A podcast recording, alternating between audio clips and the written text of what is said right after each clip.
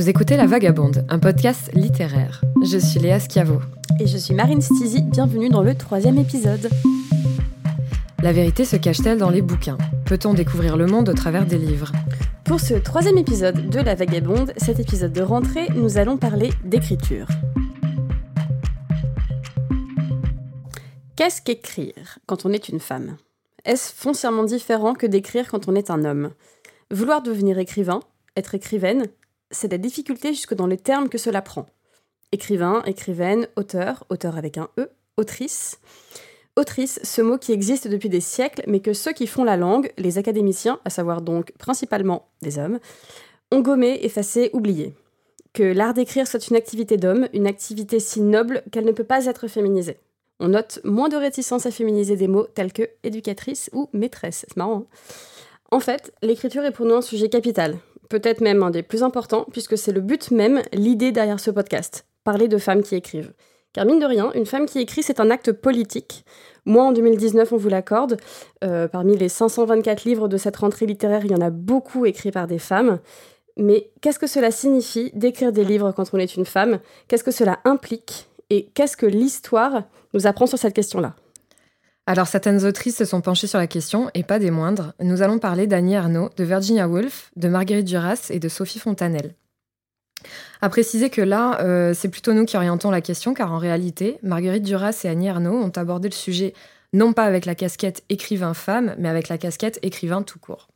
Donc même en fait, euh, même si elles évoquent le fait d'être une femme dans leur texte, il est important de souligner que pour elles, c'est un sujet secondaire. Elles sont femmes, elles sont écrivaines, ce sont deux choses distinctes. Et donc, euh, Léa, qu'avons-nous dans la Vagabook aujourd'hui? Alors, nous avons deux essais, un entretien et un roman. Chacune de ces écrivaines euh, aborde la question à sa façon, en fait, selon sa propre sensibilité et avec les lunettes de son temps et de son époque. Ce sont des approches différentes et chacune euh, nous a plu à sa manière. alors d'abord, on a Virginia Woolf avec son essai pamphlétaire Une chambre à soi. Elle donne sa voix à un personnage qui expose en une conférence l'effet de la pauvreté des femmes sur le roman. On a Annie Ernaux, qui, elle, euh, est plutôt invitée à aborder la question de la création de ses textes par le biais d'un entretien qui est conduit par mail euh, avec un auteur qui s'appelle Frédéric Yves Janet. Ce texte s'intitule L'écriture comme un couteau. Euh, c'est un texte intime dans lequel elle évoque son parcours de son enfance normande dans les années 50 jusqu'à aujourd'hui en tant que femme de lettres reconnue. Ensuite, nous allons parler de Marguerite Duras, qui a écrit un, un, texte à la toute fin de sa vie qui s'appelle Écrire, euh, c'est l'un des derniers textes qu'elle ait jamais publié. Elle y aborde son processus de création, ce qui le déclenche. C'est très intime aussi et sombre, euh, puisque ces déclencheurs se trouvent dans la solitude, la guerre et la mort. Et pour euh, clore cette émission, nous parlerons de la journaliste et romancière Sophie Fontanelle, qui nous raconte l'histoire d'Annette, qui, le jour de ses 10 ans, reçoit en cadeau un stylo plume bleu. Elle veut écrire des poèmes et c'est la rencontre avec un garçon qui va lui donner l'inspiration. Euh, ce roman s'appelle Nobel et il est le 15e livre de Sophie Fontanelle. Il est sorti cet été aux éditions Robert Laffont. Alors, commençons par quelques constats, histoire de donner un contexte un peu concret à tout ça. Euh, il faut savoir que dans le monde très prestigieux des prix littéraires, les femmes sont loin d'être le plus présentes. Euh, voilà, juste en guise d'exemple, sur les 30 dernières années, 8 femmes seulement ont été nommées au prix Nobel de littérature. Avant ça, la dernière à en avoir reçu un, c'était en 1945, euh, avec la chilienne Gabriela Mistral. Donc ça fait, ça fait pas lourd. Euh, moi, tout ça, ça m'a fait penser à un film. Je ne sais pas si vous l'avez vu, ça s'appelle The Wife. C'est sorti l'année euh, l'année passée. Il y avait Jonathan Price dedans et surtout, il y avait la magistrale Glenn Close. Le film commence quand le téléphone sonne en pleine nuit. lui, le mari, l'écrivain, répond euh, Stockholm au bout du fil. On comprend très vite, euh, en, fait en même temps que son épouse qui se réveille à ses côtés, qu'il va être récompensé donc de la plus haute distinction en termes de littérature, le prix Nobel de littérature. Mais les non-dits arrivent rapidement, on comprend qu'il y a, il y a des trucs qui vont pas, on, voilà, on, on sait que quelque chose cloche, et en fait on se rend compte assez rapidement que c'est elle qui écrit et que c'est lui qui publie. Un peu comme Colette et Willy. Si vous nous avez suivis dans La Vagabonde, on en a parlé dans le premier épisode. Mais euh, voilà, parce que lui, il, écrit, il publie parce qu'il avait déjà un nom. C'est plus facile de publier quand on est un homme. Voilà, il y a plein de raisons qui font que euh, s'approprier le travail de sa femme, euh, on, trouve une raison. Bien plus simple. On, trouve une raison à ça, ouais. Mais pourtant, voilà, c'est elle, n'empêche, qui s'enferme des heures pour écrire, parce que le boulot, c'est elle qui le fait. Il y a une scène dans le film où la porte se referme sur, sur leur enfant qui, qui, qui a, qui a un peu besoin de sa mère parce qu'il est énervé, il pleure, il, va chercher sa mère et la porte se referme sur le gamin parce qu'elle, elle est en train de travailler, elle, elle, elle, doit écrire et c'est papa qui s'occupe de l'enfant. Et il y a un peu euh, une, cette image, elle, apparaît hyper cruelle, quelque chose de, pas normal en fait, dans le fait que ce soit la femme qui s'enferme dans une pièce, mm. dans sa chambre à elle pour travailler. Une femme, en vrai, ça doit être auprès de ses enfants. C'est ce que le, c'est ce que l'histoire nous a appris. C'est ce que, c'est ce que le monde nous le montre encore aujourd'hui. Euh, ça fait la cuisine, euh, ça raccommode les chaussettes. Toujours. Toujours, toujours cette histoire de chaussettes. Euh, ça pose des questions sur la scolarité, un peu comme, je ne sais pas si vous avez vu Love Actually, comme Emma Thompson, qui confectionne des pieuvres en papier mâché pour le spectacle de fin d'année, pendant que son mari, interprété par Feu Alan Rickman, s'acoquine avec sa jeune secrétaire. Après, ça c'est un détail, mais Emma Thompson, qui offrira d'ailleurs au cinéma une des plus belles scènes de larmes, je tiens à préciser, Rien d'y penser, moi personnellement, j'en ai des frissons. Sur fond de Johnny Mitchell, il me semble. Incroyable. Incroyable. drame. Incroyable, magnifique. Et euh, du coup, c'est Virginia Woolf qui nous parle beaucoup de, de, tout ça dans son texte assez impressionnant qui est Une chambre à soi. Alors, pour, euh, pour euh, recontextualiser, Virginia Woolf, c'est une célèbre romancière et essayiste londonienne qui est née en 1882 et qui fréquente dès son plus jeune âge toute l'intelligentsia britannique. Très vite, elle devient l'une des figures euh, centrales du Bloomsbury Group, qui est un groupe de penseurs et intellectuels, pour la plupart tous diplômés de Cambridge, dont le nom Bloomsbury fait référence en fait à un quartier de Londres qu'il fréquente ou habite. Avec Leonard Woolf, qui est aussi membre du Bloomsbury Group et qui est aussi euh, devenu son mari, elle fonde une maison d'édition en 1917, la Hogarth Press. Et jusqu'à sa mort en 1941, elle ne cessera de publier alternativement des romans et des essais qui seront tous dans le genre empreints d'énormément de modernité. Avec Une chambre à soi, publié en 1929, elle signe peut-être le livre le plus marquant de sa carrière. Aujourd'hui, il est considéré comme une des bibles du féminisme, et comme la nôtre de Bible. On l'a ajouté. Ah oui, clairement, clairement. Mais pour revenir un petit peu sur, euh, sur la genèse de ce livre, en fait, c'est une commande qu'on a fait à Virginia Woolf euh, euh, d'écrire un livre sur les femmes et le roman. vaste sujet. Vaste sujet, ouais. Et elle a questionné un peu les archives et parlé de l'histoire pour arriver à cette conclusion il est indispensable qu'une femme possède quelque argent et une chambre à soi si elle veut écrire une œuvre de fiction. Elle précise même à la fin qu'il est nécessaire d'avoir 500 livres de rente et une chambre dont la porte est pourvue d'une serrure si l'on veut écrire une œuvre de fiction ou une œuvre poétique. Mais alors, pourquoi les femmes sont-elles pauvres? Et pourquoi n'ont-elles pas accès à leur chambre à elles, autrement dit, à la même intimité qu'un homme, un logement séparé, une excursion pour créer? À l'heure où Virginia Woolf écrit Une chambre à soi, 48 euh, ans auparavant, les femmes n'avaient même pas le droit d'avoir leur propre argent. Si par hasard elles en gagnaient, c'était leur mari qui décidait comment celui-ci devait être utilisé. Euh, donc, sans désir d'écrire, dépend de l'autorisation de son mari. Pas simple. Non. elle, a, elle a une phrase d'ailleurs que, j'ai bien retenue, qui m'a fait à la fois sourire et qui veut dire beaucoup. Euh, elle dit On ne peut ni bien penser, ni bien aimer, ni bien dormir si on n'a pas bien dîné. Et j'y vois une métaphore en fait pour signifier euh, en fait le manque de moyens dont peuvent souffrir les femmes pour pouvoir mener une activité créative, puisque euh, le ventre vide, on n'arrive pas à grand chose. Non. Donc en, revenant dans l'histoire, Woolf en fait dresse le portrait des possibilités qu'avaient les femmes euh, dans la certification d'un talent, si toutefois le talent inné existe. Le débat est ouvert. Imaginons en fait si Shakespeare avait une sœur du même talent que lui. Elle prend cet exemple-là. Euh, elle l'appelle Judith, par exemple. C'est donc la sœur de Shakespeare, donc issue du, même, du même contexte familial, une famille aisée. Euh, lui, par exemple, il, est allé à l'école, il a été libre d'étudier. En revanche, pour Judith, c'est pas la même chose. Pas d'aventure, pas d'école, pas d'apprentissage de Virgile ou d'Ovide. Euh, pas possible non plus de quitter femme et enfant pour rejoindre Londres comme William l'a fait. Et si par hasard elle tentait de lire quelques pages des livres que son frère lui avait tout le plaisir d'étudier en classe. Ses parents lui demandaient de raccommoder les chaussettes. On aime bien cette image ou de surveiller le, ragoût. Euh, donc sans cesse interrompue euh, dès qu'elle veut mener une activité euh, créative finalement. Et avant 20 ans, elle aurait été finalement mariée de force ou battue pour qu'elle accepte un mariage qui lui faisait horreur. Et si malgré tout elle avait réussi à s'enfuir, à rejoindre Londres, ce qui paraît peu probable, mais imaginons, sa poésie en poche, il lui aurait été en fait impossible de travailler dans un théâtre comme son frère. À Londres, personne ne l'aurait écouté, personne ne l'aurait cru capable. Les directeurs refusent qu'une femme joue au théâtre puisque c'est interdit. Donc finalement, d'errance en errance, elle aurait fini enceinte d'un homme encore pire que celui que son père lui voulait comme époux, et elle aurait peut-être fini par se tuer par une nuit d'hiver dans l'anonymat le plus total. Ainsi, non.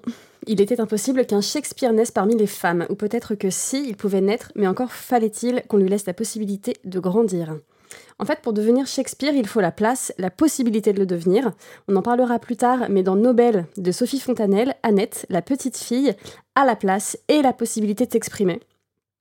Annette est allée à l'école, elle a appris à lire, elle a l'encouragement de ses parents, de, de, Kléber qui est un écrivain dans sa vocation pour l'écriture. Annette ne sera pas forcée à épouser un homme dix fois plus vieux qu'elle, ne sera pas battue si elle refuse le mariage. Et ça, ça fait toute la différence.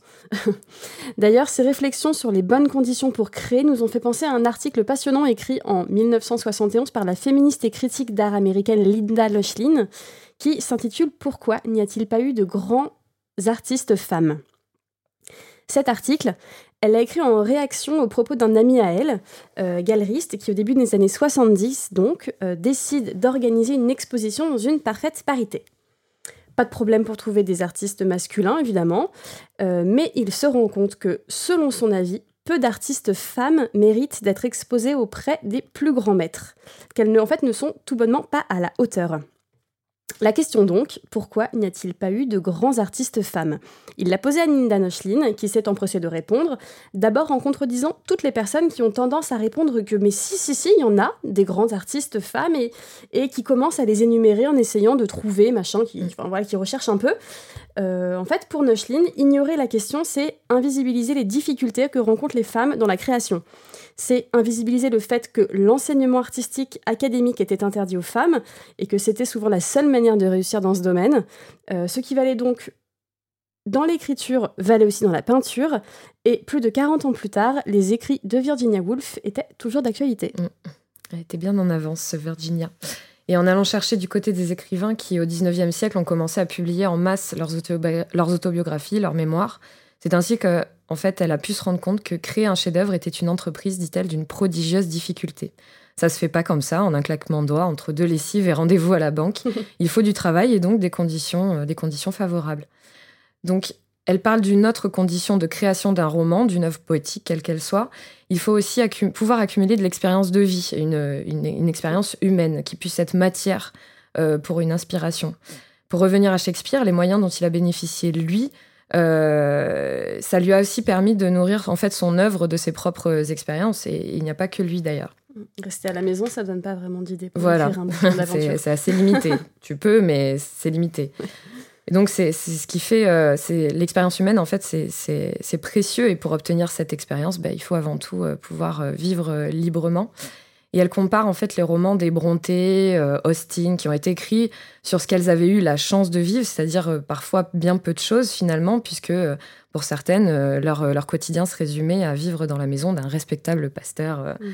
dans l'Angleterre. Et, et, tandis qu'elle souligne qu'à la, même, à la même époque, un jeune homme vit de si riches expériences en parcourant le monde à sa guise, à sa guise qu'il a réussi à écrire Guerre épée, puisqu'en fait il s'agit de Tolstoï qui, euh, si lui aussi finalement avait été confiné dans une petite maison modeste du fin fond de l'Angleterre, n'aurait jamais pu pondre euh, son chef-d'œuvre. Mm. Donc euh, c'est QFD. et, et, en se penchant aussi sur les conditions matérielles de création d'une œuvre, la narratrice d'une chambre à soi s'intéresse aussi aux conditions de vie des femmes dans les siècles précédents. Elle nous apprend par exemple, si on ne le savait pas, qu'au XIXe siècle, la famille bourgeoise ne possédait qu'un seul salon pour toute une famille. Donc, admettons euh, qu'une des filles de la famille veuille écrire quelque chose ou se livrer à une activité créatrice, euh, pour elle, son travail était sans cesse interrompu parce qu'elle n'avait absolument aucun, euh, aucun endroit privé où, se, où écrire tranquille ou s'échapper. Donc, et surtout, on peut ajouter que quand on est une femme, on est censé tenir le foyer, donc on est sans cesse interrompu. D'où la nécessité de la fameuse chambre à soi et de la petite précision sur la porte avec la serrure. Mais en, vrai, les, conditions matérielles peuvent aussi influencer tout simplement la forme que peut prendre l'œuvre. Virginia Woolf nous dit en effet qu'il était certainement plus facile d'écrire en prose ou d'écrire une œuvre de fiction plutôt que de la poésie, euh, car ça demande moins de concentration. Euh, on en parlera aussi plus tard, mais c'est ce qu'évoque ce qu'évoque euh, Annie Ernaux dans l'écriture comme un couteau. L'importance de la vie matérielle et de la liberté mm. dans le processus d'écriture, la nécessité de mener de front une vie matérielle, sociale, affective, familiale. Elle prend l'exemple de Raymond Carver, qui est un écrivain américain, qui a choisi la nouvelle comme format d'écriture, car sans cesse interrompu par les jeux de ses enfants. Euh, lorsqu'on ne sait pas quand on aura deux ou trois heures de tranquillité pour écrire et que si cela arrive, à tout moment on peut être dérangé, on ne peut pas s'immerger réellement dans un autre univers. Élémentaire. Mmh.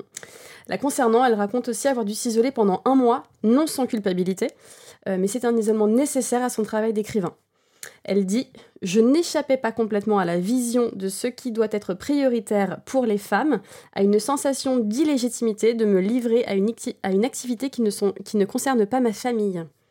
Et euh, en ça, moi j'avais une petite anecdote. Euh, l'année dernière, je suis allée voir Pauline Delabroix à l'art, autrice de Ça raconte Sarah, à la Maison de la Poésie. Et elle parlait de, de comment, elle a, comment elle a écrit son premier roman. Elle parlait de la chance, en fait, euh, de, déjà de voir son premier roman rencontrer un tel succès, mais, euh, mais aussi la chance qu'elle avait eue de pouvoir prendre un mois pour elle pour écrire. Que c'est quand même un, vrai sujet en fait dans la vie de tous les jours, métro, boulot, dodo, tu les cales où tes moments où tu écris. C'est très très très difficile à trouver. Et chacune en parle à sa manière, mais elle le, mentionne à chaque fois. Euh, dans les, dans les livres dont on parle. Et d'ailleurs, c'est quelque chose qui est potentiellement vrai en fait pour tout écrivain, qu'il soit homme ou femme. Là, on en parle un peu plus parce qu'on sait les injonctions que subissent les femmes par rapport au foyer, aux enfants, etc. Euh, on sait les tâches qui leur sont incombées euh, encore en majorité et qui, du coup, se révèlent euh, aliénantes pour toute production créative. Mhm. Et il y a une citation de Virginia Woolf qui, qui, dit Le premier devoir d'une femme qui veut écrire est de tuer la fée du logis en elle. et Virginia Woolf, moi, ce que j'ai énormément aimé dans Une chambre à soi, je suis restée d'ailleurs euh, complètement euh, touchée de, ce texte une fois que j'ai lu la dernière ligne, c'est qu'elle est, elle est pas misérabiliste, contrairement à, ce qu'on peut, euh, à ce qu'on peut penser quand on, quand on voit le, le, disons le pitch, le pitch du bouquin. Elle pose pas les femmes en victime d'une condition qui leur est imposée et dont elles ne pourraient a priori pas sortir. En fait, au contraire, elle a un discours très inspirant. Elle explique les causes, mais elle n'excuse rien, c'est-à-dire qu'elle pousse vraiment à la prise, à la prise d'action. Et je pense que c'est lié aussi au format conférence euh, du, livre, c'est-à-dire que la narratrice, en fait, est, euh, venue prendre la parole devant une assemblée de, de femmes pour, euh, pour rendre compte de ses recherches. Et en fait, c'est hyper motivant parce qu'on l'imagine haranguer une foule de femmes venues l'écouter, la suivre, trouver l'inspiration auprès d'elle. Donc, en, substance, en fait, elle dit que les choses bougent, évoluent, et c'est vrai, les femmes, petit à petit, à l'époque où, où, ce texte est écrit, ont le droit de travailler. On sent que petit à petit, elles vont peut-être même conserver l'argent gagné, etc. Et que nous sommes toutes en fait capables d'envisager assez d'indépendance financière et morale pour, euh, pour mettre en œuvre euh, euh, des, ambitions artistiques. Et qu'aucune excuse n'est valable, donc que tout le monde se lève. Mais pour le coup, cette manière de s'extraire des conditions défavorables avec succès, c'est ce qu'a fait Annie Arnaud. elle qui n'était pas du tout destinée à devenir écrivaine, pour le coup, par son origine sociale. Mm. Euh, l'origine sociale, c'est peut-être ce dont elle parle le plus dans toute son œuvre. Euh, premièrement, parler d'où elle vient, de ses parents, de la petite épicerie qu'il tenait durant son enfance, c'est se souvenir, c'est sans doute aussi se faire pardonner. Annie Arnaud a développé un sentiment de culpabilité très fort, mm. euh, d'être devenue différente en gros d'eux. Écrire des livres pour elle, c'est parler la langue de l'ennemi, c'est utiliser un savoir volé au dominant c'est très très fort. Hein. En vrai, euh, les mots qu'elle emploie sont, vraiment très très percutants. Elle a longtemps eu le sentiment d'avoir acquis le savoir intellectuel par réfraction. Oui, euh, carrément. ouais. L'origine sociale détermine aussi sa manière d'écrire, pour le coup. Euh, elle emploie une écriture du réel clinique, une écriture blanche, pour reprendre le terme de, de Barthes, une écriture plate, donc celle qui n'a aucune complicité avec la classe dominante. Encore une fois, elle utilise encore ce terme-là de, mm. domination. Euh, une écriture pour relater une réalité dénuée totalement de romance et d'enjolivure. Mm. C'est vraiment euh, le plus plat possible pour euh, rendre presque compte de ce qu'était son enfance, grandir dans, le milieu dans lequel elle a grandi. voilà. Et c'est aussi pour ça que elle titre l'écriture comme un couteau. C'est en rapport avec ce, cet aspect très clinique. Mm. moi, ça me fait penser du coup à un scalpel au final. Ah voilà. Et, euh, et ce, ce texte-là, euh, disons que c'est pas une œuvre aussi politique qu'une chambre à soi. c'est plutôt une, donc c'est une série d'entretiens en fait dans lesquels Annie Arnaud se confie et évoque donc ses sources d'inspiration, la genèse de ses textes, les enjeux qui, peuvent porter aussi dans sa vie personnelle. Et, et, d'ailleurs, l'idée de, faire de son expérience personnelle la matière de ses romans, ça, ça, prend tout son sens en fait avec ses textes, c'est ce que tu viens de dire. Mhm. Toute son œuvre s'inspire de, de, sa vie, de sa réalité, de ses parents, de ses histoires d'amour, jusqu'à son avortement dans les années 70 qu'elle relate dans le, le roman euh, L'événement. Donc elle met ses expériences en relation avec le présent, le réel, elle les met aussi en relation avec un contexte social ou politique ou bien historique. Ce qui fait qu'en fait elle qualifie, euh, et c'est intéressant, certains de ses textes comme des auto-sociobiographies, ça parle tout seul. Mm. C'est en fait euh, faire la somme d'expériences sociales, historiques ou sexuelles, selon ses propres mots, et de les mettre en dialogue en fait avec le monde. Euh, ce que j'ai, ce qu'on a, ce qu'on a beaucoup aimé aussi, c'est sa manière de, de, dire que cet ancrage dans le réel, c'est aussi évidemment une mise à nu. Mm-hmm. Euh, comme toute production littéraire en fait, hein. à chaque fois que, que, écrire quelque chose, c'est ça, ça, ça demande beaucoup de courage. Mm. Euh, mais le fait de faire appel aussi fortement à des expériences très personnelles qui ont été réellement vécues, ça demande de faire abstraction totalement de, toute pudeur ou retenue quand une fois que le texte est présenté à un public. Et d'ailleurs, elle parle en fait de la publication de son premier roman comme d'un, comme d'une honte en fait, comme d'une épreuve plutôt que comme un, bonheur immense, car en fait, la, seule chose à laquelle elle pense, c'est elle craint la réaction de son entourage qui, figure dans son roman. Mm. Euh, d'ailleurs, euh, elle, euh, elle, elle avait eu l'idée de, de, publier sous un pseudonyme, chose que finalement elle n'a pas faite, mais ouais, pour assumer, pour dire à quel point, voilà. Mm. Et Duras, Duras d'ailleurs le mentionne aussi, on en parlera peut-être un, peu après, en parlant de la publication d'un livre comme d'un accouchement en fait. elle vit la publication de ces textes comme une séparation très brutale. après tout ce temps où elle a fait carrément corps en fait avec son mm. texte. Ouais.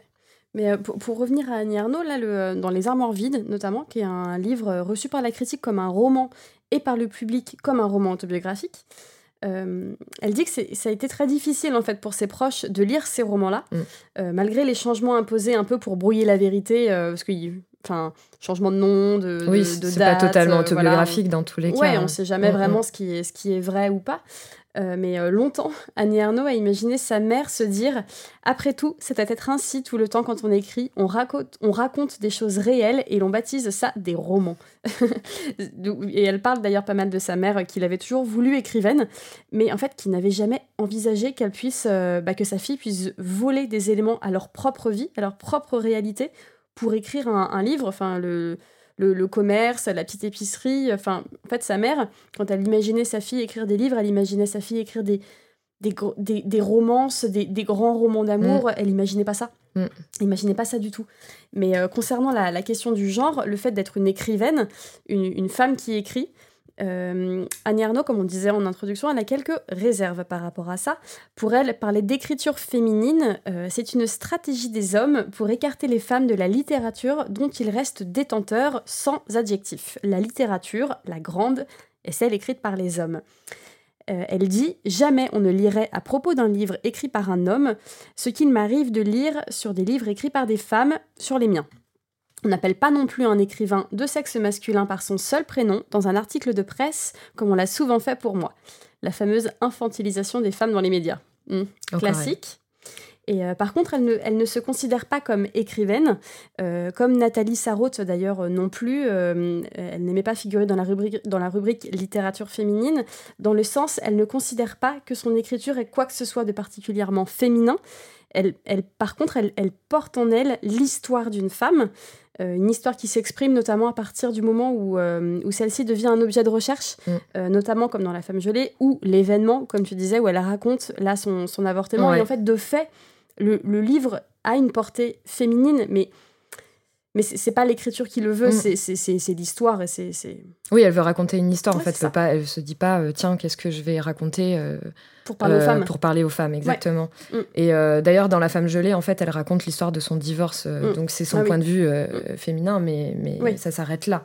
Et pour l'événement, en fait, oui, aussi, c'est fait, c'est faire état d'une expérience très féminine qui fait appel à une expérience de femme, mais qui a une portée beaucoup plus universelle, parce qu'en fait, derrière, elle a opéré tout un travail de mémoire et aussi de mise en contexte social, puisqu'en fait, elle fait appel à une faiseuse d'ange. Mmh, c'est dans les années 70, avant la légalisation. Absolument. Donc, donc voilà, c'est une portée sociale énorme. Et c'est d'ailleurs ce que confirme donc l'auteur qui livre, enfin qui mène cet entretien, qui est Frédéric Yves Janet, qui, qui confirme, il n'a pas lu ce texte comme une histoire de femme en fait. Ça prouve, ça prouve euh, que la valeur universelle aussi de ce type de texte et de son refus aussi de vouloir figurer dans, dans, les, dans les étagères euh, littérature féminine. Et euh, voilà, du coup, elle, elle, revendique en fait la possibilité de cette littérature faite par les femmes d'être universelle. et aussi universelle d'ailleurs que, que, des textes écrits par des hommes en fait. Mm-hmm. Et pour les hommes, ça semble communément admis puisqu'en fait la littérature dite, enfin entre guillemets masculine, comme euh, ils sont plus nombreux, devient la norme. Mais en fait, il n'y a pas que les hommes qui peuvent dire l'universel. une norme de point de vue. Mhm, mm. Bien sûr. Et pour le coup, une autre qui ne se revendique pas non plus comme une écrivaine femme, mais comme écrivain tout court, euh, c'est Marguerite Duras. Euh, écrire, le livre que nous avons choisi, mm. est son avant-dernier ouvrage publié. en 1995, elle suivra 7 août, le dernier ouvrage mm. publié. Elle mourra en 1996, laissant derrière elle un style unique et une vie totalement dévoué à son œuvre.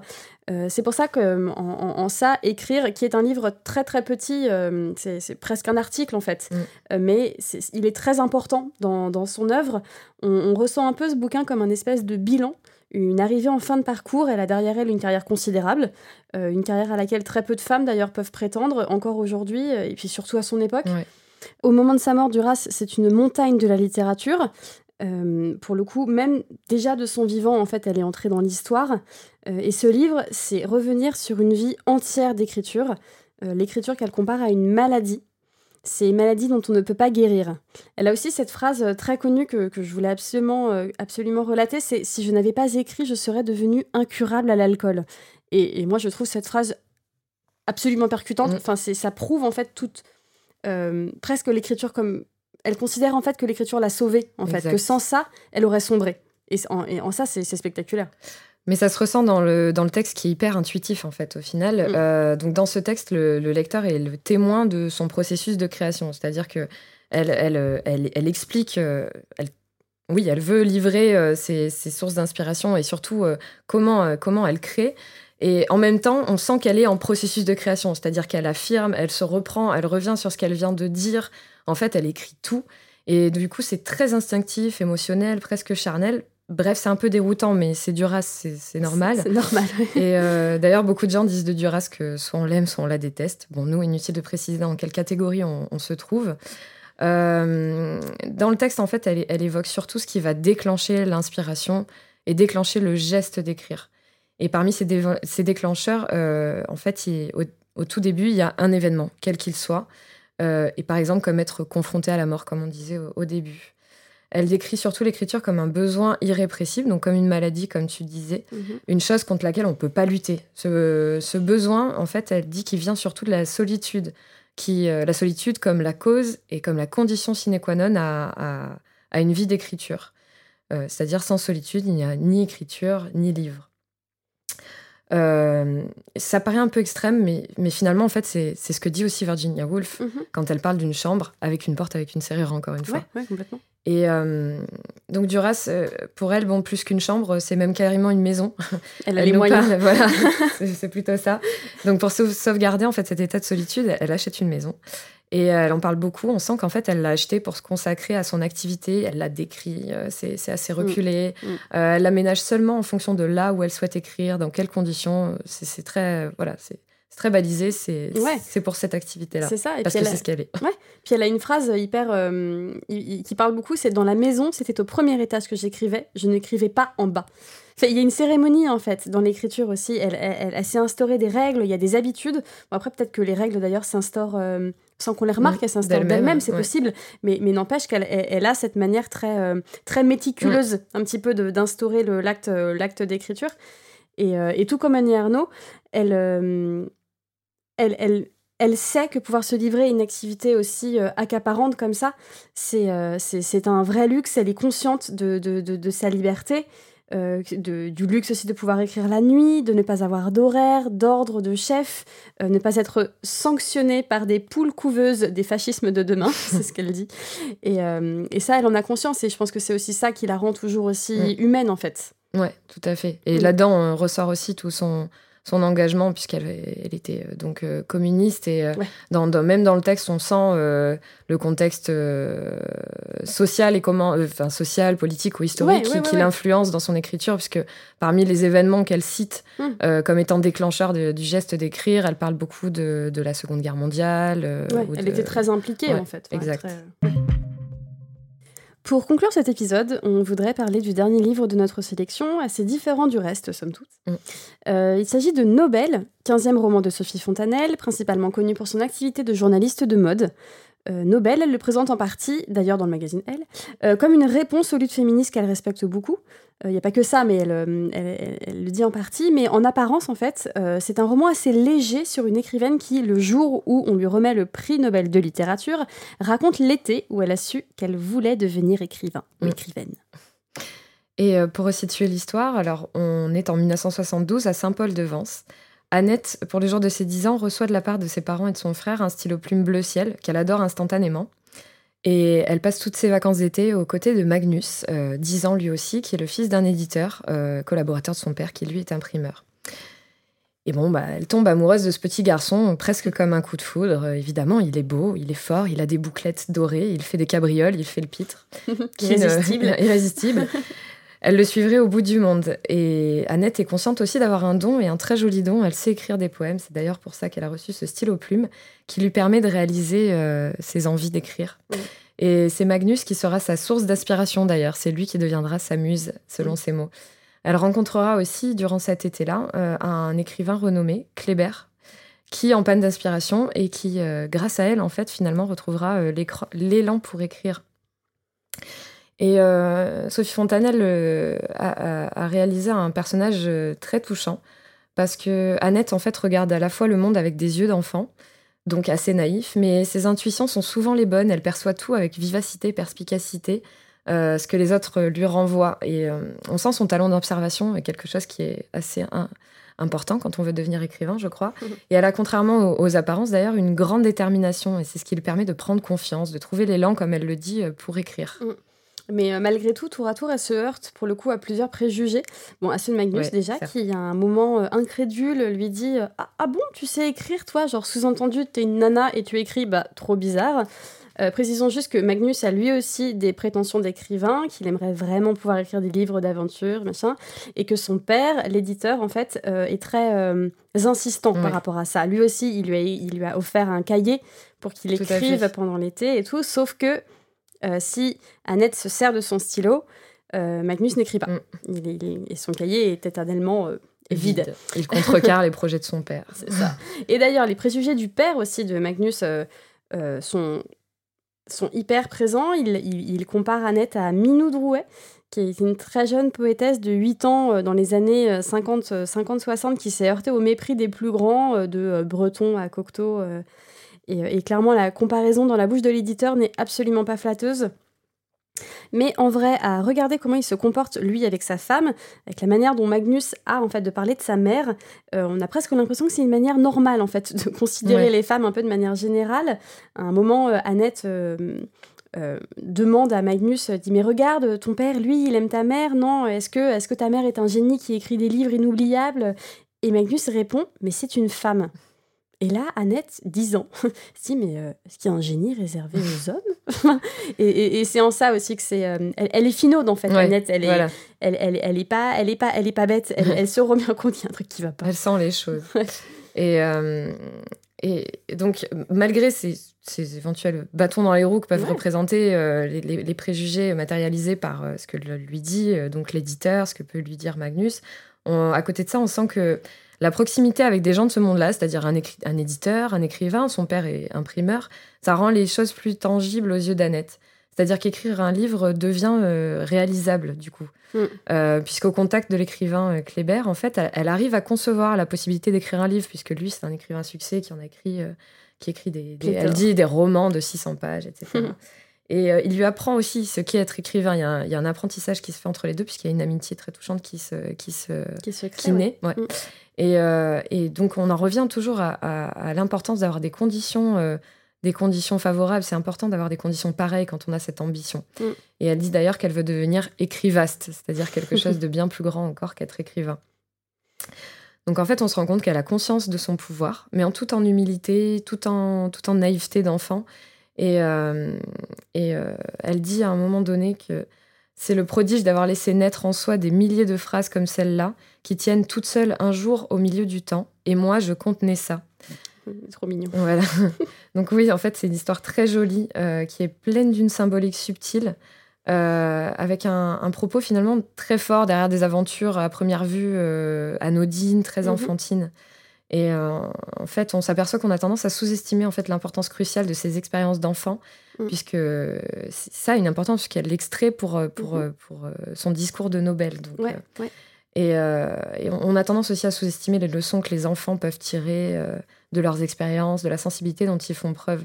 Et écrire sur la révélation faite d'une petite fille, sur son désir de devenir écrivain, ça, ça a finalement une portée qui va bien au-delà de simples jeux d'enfants, tout ouais, simplement. Oui, complètement, parce qu'en en fait, pour, pour les deux, pour les deux, à savoir Annette et Magnus, mmh. cet été-là, euh, parce que c'est vraiment euh, le récit de tout, de tout l'été. Mmh.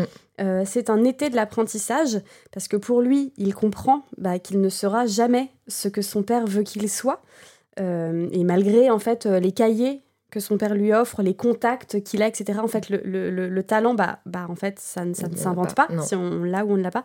Mais Annette, pour le coup, pour elle, elle comprend aussi que bah, par amour, parce qu'on on raconte pas tout, mais voilà, euh, euh, on, on, peut être trop, trop généreux et ne pas se rendre compte mmh. aussi de sa propre valeur.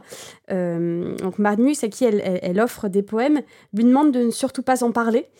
Euh, la fin lui fera d'ailleurs beaucoup, beaucoup de mal à Annette, mais c'est une leçon de vie et, et, et c'est là, en fait, c'est grâce à ça que, que les choses peuvent, peuvent commencer réellement. Une des raisons pour lesquelles nous avons trouvé important de parler de Nobel euh, aux côtés de ces trois autres livres, c'est qu'il prouve l'importance de l'encouragement. Dans une chambre à soi, Virginia Woolf évoque toutes les difficultés qu'auraient pu rencontrer les femmes avec des envies de poésie au cours de l'histoire, l'hostilité même, voire la moquerie, auxquelles elles auraient fait face en comparaison aux hommes. Qui a envie d'écrire quand on lui répète sans cesse que la meilleure des femmes est intellectuellement inférieure au pire des hommes, que les femmes étaient au service de l'homme? Pour Virginia Woolf, une femme ayant des aspirations recevait forcément ces déclarations comme une manière de diminuer sa vitalité et affecter profondément son œuvre. En d'autres termes, il serait sûrement bon de vérifier l'effet du découragement sur l'esprit de l'artiste.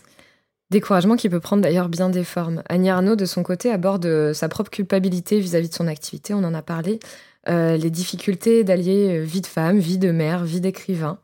Mais elle raconte également euh, l'importance qu'a pu avoir pour elle le premier geste, euh, c'est-à-dire le premier cahier Clairefontaine euh, qu'elle utilise en fait pour y consigner ses déboires d'enfants amoureuses, un peu à la manière en fait du premier stylo plume d'Annette dans Nobel.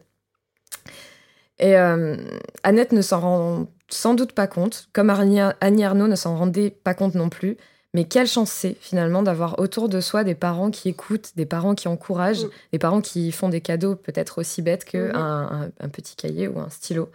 Euh, dans La femme gelée, elle écrit ceci, donc Annie Arnaud. Mmh. Elle écrit La liberté de lire autant et tout ce que je voulais, l'absence totale de travaux dits féminins, l'ignorance de la couture, de la cuisine, etc. La valorisation des études et de l'indépendance matérielle pour une femme. C'est en fait un enseignement qu'elle a reçu de, de, sa mère, de qui malgré mère. tout l'a encouragée de cette manière-là. Ainsi, c'est pour le coup, c'est difficile en fait ce que raconte Nobel.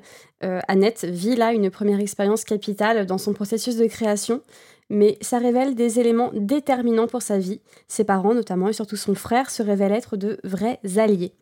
Et même si Annette subit une déconvenue, comme elle le dit dans le roman, une expérience douloureuse qui marque son enfance, c'est un épisode qui l'a mise sur la voie. Résultat, la prochaine fois qu'on entendra parler d'elle, elle recevra un Nobel. Merci d'avoir écouté cet épisode de La Vagabonde. Nous espérons qu'il vous aura donné envie de lire, d'écrire, d'être lu ou entendu, indépendamment du fait que vous soyez un homme, une femme, un chat ou une loutre. Merci à Bastien Jackson pour la réalisation et le montage, et à Théophile Denis pour la musique. Évidemment, vous pouvez toujours nous retrouver sur les réseaux à La Vagabonde Podcast. Salut. À bientôt.